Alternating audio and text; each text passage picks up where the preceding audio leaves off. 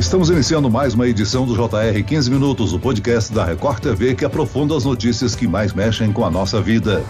O Ministério da Educação anunciou as mudanças no Exame Nacional do Ensino Médio, o Enem. O novo sistema vale a partir de 2024. As alterações foram feitas para acompanhar o novo modelo do ensino médio que entrou em vigor esse ano. O que vai mudar no novo Enem? E como os estudantes devem se preparar para essa nova fase? E o que muda para professores? O 15 Minutos de hoje recebe o coordenador do ensino médio do sistema Anglo, Henrique Braga. Bem-vindo, professor. Obrigado, Celso. Um prazer estar aqui conversando com vocês sobre um tema tão importante como esse, né? E quem participa dessa entrevista é o repórter da Record TV, Emerson Ramos. Emerson, a prova continua em duas etapas, como é atualmente. Então, o que muda nesse novo formato, hein? Oi, Celso. Olá, professor. Prazer estar aqui no podcast mais uma vez. O ministro da Educação, Milton Ribeiro, Celso, confirmou essas mudanças no Enem, mas é importante destacar que elas só começam a valer a partir de 2024. Mas já é bom todo mundo ficar atento para se preparar do jeito certo. No novo Enem, os estudantes poderão escolher a área que querem seguir. Eu vou explicar. No primeiro dia, eles terão a prova de questões obrigatórias para todos: matemática, língua portuguesa e redação. Já no segundo dia de provas, o candidato vai ter que escolher a área específica, de acordo com o curso superior que quiser cursar. Professor Henrique, essa mudança permite que o aluno direcione melhor os estudos para a área escolhida? É uma mudança que é muito importante porque ela valida o novo ensino médio, inclusive o cronograma do novo ensino médio. Você fez aí uma advertência muito importante, né? Que essa prova passa a ter esse formato em 2024 e esse calendário acompanha a implementação do ensino médio que passa a ser obrigatório, né? Esse formato novo agora em 2022 para as primeiras séries, em 2023 para as segundas, em 2024 para a terceira série. Então, qual é a ideia? Como esse novo ensino médio também permite que o aluno direcione sua formação para a sua área de interesse, quando ele se defrontar, quando ele se depara com o Enem, o Enem passa a ser coerente com isso. Então, essa sua observação de que o aluno consegue direcionar mais seus estudos, ela é perfeita e é coerente com essa mudança na lei do ensino médio também. Professor, esse novo modelo de base curricular do ensino médio começou a ser implantado nas escolas públicas e particulares do Brasil este ano. Temos essas mudanças na aplicação do exame, que é um dos maiores meios para a entrada de jovens no ensino superior. O que podemos esperar dessas novas alterações? Olha, uma coisa importante, essa mudança, como você disse corretamente, Celso, ela passou a ser obrigatória esse ano ano, mas isso também foi um pouco reflexo da pandemia, porque a previsão era que a implementação já houvesse começado. Então, algumas redes, no caso da rede de São Paulo, mesmo na rede pública, a implementação iniciou em 2021. Algumas escolas privadas já se anteciparam e também em 2021 começaram essa implementação. E aí, olhando para o ensino médio, são duas mudanças muito importantes, né? Uma primeira é que todos os estudantes passam a ter um currículo básico que é orientado pela BNCC. Quando a gente fala nas mudanças recentes da educação, a BNCC é o documento que sempre vem à tona, que sempre aparece nas conversas, não é? E, e ela vale para a educação básica toda, da educação infantil até o ensino médio. Porém, o ensino médio tem um segundo documento importante que regula essa sua mudança, além da Base Nacional Comum Curricular, que são os referenciais curriculares para os itinerários formativos. É como se o estudante tivesse dois currículos diferentes, embora eles sejam integrados. Um currículo, uma parte desse currículo é comum para todo mundo e esse currículo comum para todo mundo é direcionado pela BNCC. A primeira prova, ela vai avaliar habilidades que a BNCC indica para esse currículo. A segunda prova do Enem, ela vai ser voltada para os itinerários formativos, que são justamente essa parte do currículo que é eletiva para o aluno. Então, por exemplo, o aluno escolheu nos itinerários formativos cursar disciplinas que estão mais ali associadas às áreas de ciências humanas e linguagens, por exemplo, ele vai no segundo dia do Enem, escolher uma das quatro provas. Ou seja, esse segundo dia do Enem tem opções de provas para os alunos, e os alunos vão escolher essas provas pensando em duas coisas: no que ele optou para os itinerários formativos, mas principalmente nas carreiras que ele vai cursar na universidade. Então a gente espera, por consequência disso, inclusive mudanças no SISU. Qual foi a prova que esse estudante fez no segundo dia? Quais são as carreiras universitárias afins com essa segunda prova? Então, essa opção de escolha que começa acontecendo no ensino médio também se reflete nessa organização do Enem. Agora, professor Henrique, a gente tem um modelo de prova que vinha sendo usado há bastante tempo, consolidado já, né? Com essa mudança, que desafios o senhor vê para formulação das provas daqui para frente e também os desafios para os estudantes? Uma primeira questão, o anúncio do MEC e o documento que foi divulgado, um parecer do Conselho Nacional de Educação, referendado pelo CONSED, referendado pelo MEC, para que a partir desse parecer, o INEP, que é o órgão responsável por elaborar o Enem, transforme essas recomendações de fato numa prova. Um primeiro desafio: uma série de competências, de habilidades que os alunos vão desenvolver nesse novo ensino médio é, podem ser mais bem avaliadas em questões abertas, então as questões de resposta construída, né? Bom, o Enem não tem questões nesse modelo no seu banco. O Enem até hoje tinha espaço para escrita do aluno, para produção textual do aluno apenas na prova de redação, na dissertação. Então esse documento estipula que a prova do primeiro dia deve conter algumas questões discursivas. Esse mesmo documento falando sobre a prova do segundo dia fala em questões de diferentes formatos, sem dizer exatamente que um desses formatos são as questões abertas, mas é de se imaginar, né, que é disso que se trata ali também. Então, elaborar esse tipo de item para formar um banco de questões que cumpram bem a função de avaliar os estudantes, e mais que isso, né, selecionar candidatos para o ensino superior, é um desafio com que o INEP tem de lidar nesse período. É importante a gente também ter em conta que as matrizes dessa prova devem ser divulgadas esse ano, está é no cronograma que o MEC estabeleceu, e essas matrizes vão dar um pouco mais de luz sobre como isso vem sendo pensado. Mas de um lado, pensando no órgão público que vai elaborar a prova, há esse desafio de elaborar formatos de questões novos, e para o estudante que vinha se preparando exclusivamente para o Enem, eu nem sei se é o estudante aqui, viu, Emerson? Porque quando a gente pensa no estudante, esse estudante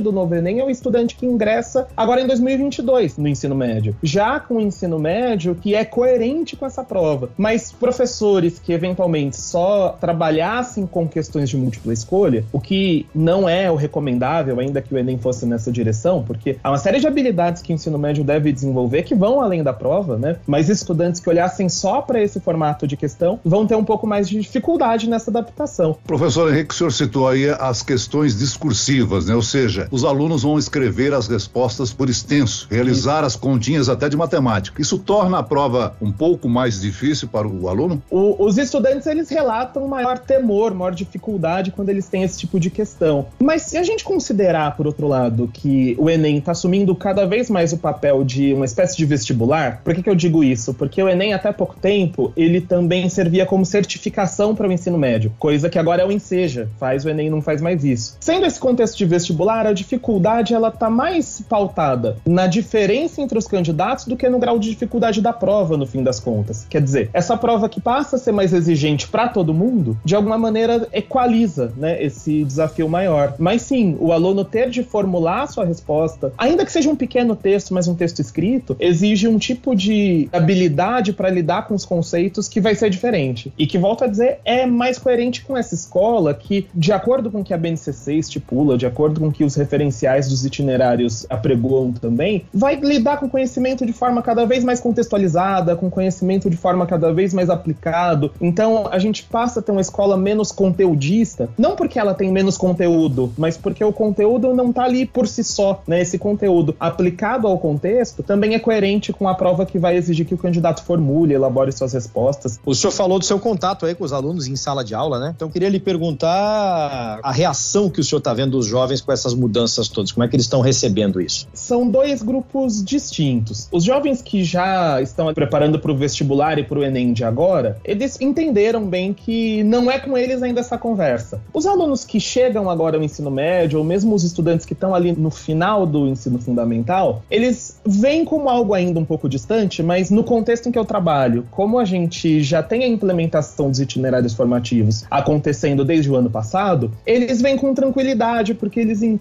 que é um movimento coerente com o tipo de ensino e de estudo que eles já vêm fazendo. E acho positivo isso, viu, Emerson? Não se criou um clima de, meu Deus, e agora o que eu faço? Justamente porque o anúncio veio num tempo adequado, né? Quer dizer, essa prova acontece em 2024, então temos aí um período para essa preparação. Agora, professor, muitas regiões não têm uma boa infraestrutura. Há casos de uma única escola de ensino médio por município. E as instituições, as escolas precisam se adaptar a esse novo método. Esses alunos dessas regiões podem sair prejudicados e demorarem mais do que o previsto para se igualarem aos demais? Celso, fazendo aqui um exercício de futurologia sem ter visto o formato da prova, mas dá para pensar na lógica em que ela é feita. Quando a gente olha para essa parte que é a formação geral, que é orientada pela BNCC, todos os estudantes vão ter as áreas do conhecimento e, por consequência, as disciplinas que a gente conhece: língua portuguesa, matemática, geografia e por aí vai. Nos itinerários formativos, os estudantes podem se aprofundar em uma ou até em mais de uma dessas áreas ou na formação técnica. Se a gente pensar que essa prova do segundo dia, quando explora essas áreas do conhecimento, ela vai fazer isso muito mais na perspectiva da abordagem que do conteúdo, o que, que eu quero dizer com isso? O estudante, na formação geral, vai continuar tendo aula, por exemplo, de ecologia. O que muda é que nos itinerários, esse conceito ecologia vai ser trabalhado com mais tempo, com uma contextualização ainda maior. Então, sim, esse estudante que teve essa oportunidade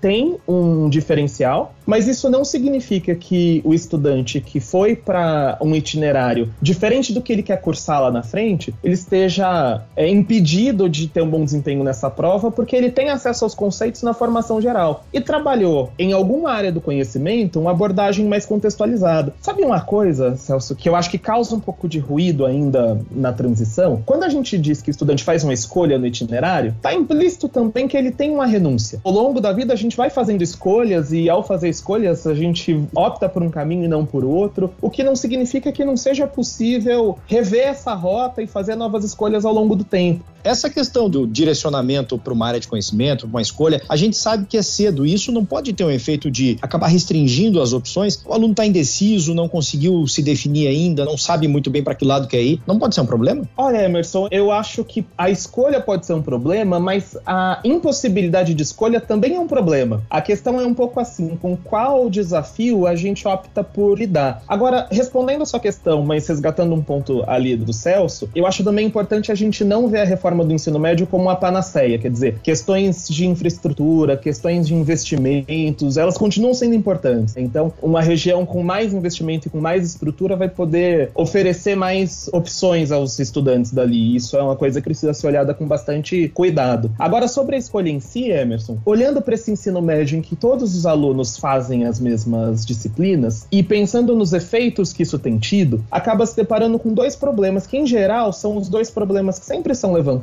quando se justifica a reforma. O primeiro deles é a evasão escolar. Não é a mudança do ensino médio que por si só vai resolver todas as questões que levam à evasão. Quando a gente pensa até em fatores socioeconômicos, né, que levam à evasão, a reforma do médio em si dificilmente enfrenta esses pontos. Mas um dos elementos que leva à evasão está associado ao desinteresse. Então, se a gente pensar numa realidade hoje em que o jovem faz escolha o tempo todo, talvez a escola seja o único lugar em que ele não faz escolha alguma. E isso tende a fazer um ensino médio menos interessante e, por consequência disso, reduzir o engajamento. Então, esse ganho que a gente tem com a possibilidade de escolha eu acho importante. Professor, uma das inovações é o chamado curso técnico durante o ensino médio, que poderá dar bônus à nota dos estudantes. Eu gostaria que o senhor explicasse o que é chamado de curso técnico e como é que vai funcionar isso. Celso, sabe que esse foi um dos pontos abordados na coletiva do MEC e que eu vi tendo pouca repercussão, mas acho um ponto muito importante. O que, que eles orientam? Imagine, para pegar um exemplo que eu acho que é bastante acessível, quando a gente pensa na área de saúde, existe o enfermeiro, que são profissionais formados em nível superior, mas existe o técnico em enfermagem, que desempenha outras funções do universo hospitalar. Tal como o ensino médio era até o ano passado, não seria possível cursar disciplinas que formassem um técnico em enfermagem junto com o ensino médio. Quando eu falo dessa parte comum, que é a BNCC, e dessa parte eletiva, que são os itinerários, os itinerários podem ser convertidos em cursos técnicos. Tem uma quantidade de horas definida para cada coisa, então a quantidade de horas para formação geral, em que esse estudante tem as matérias convencionais, são 1.800 horas ao longo dos três anos, que podem ter distribuições diferentes, mas tem que somar 1.800. E essa parte eletiva, que são os itinerários, deve conter no mínimo 1.200 horas. Então essas 1.200 horas hoje podem ser contabilizadas com um curso técnico que poderia ser esse técnico em enfermagem, por exemplo. Então, terminado o ensino médio, essa pessoa sai com essa formação profissional. O que aparece como recomendação do Conselho Nacional de Educação, amparada pelo MEC no documento final, é que uma universidade que vai fazer a sua seleção por meio do Enem possa bonificar a nota desse aluno se ele escolhe um curso superior que tem afinidade com aquele curso técnico. Ou seja, se esse aluno do técnico em enfermagem opta por uma graduação numa área que não tem correlação, essa bonificação não existe. Mas se esse estudante que optou por um técnico em enfermagem